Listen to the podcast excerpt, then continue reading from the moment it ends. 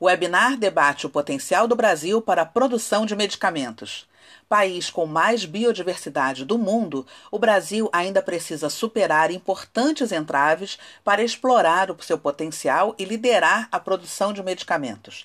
Este foi o consenso entre os participantes do último evento da websérie Indústria e Meio Ambiente, realizado nesta sexta-feira.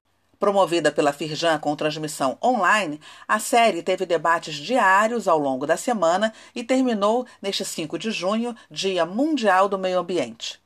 O tema do debate foi produção de medicamentos e biodiversidade e teve a participação de Cristina Hopke, CEO da Fitobios e diretora do grupo Centroflora, Ana Cláudia Dias, consultora de propriedade intelectual e biodiversidade da Associação Brasileira das Indústrias de Química Fina, Biotecnologia e suas especialidades, a ABFINA, e também do deputado Paulo Ganimi, presidente da Frente Parlamentar pela Inovação da Bioeconomia. A íntegra debate e de toda a série está disponível no YouTube da Firjan.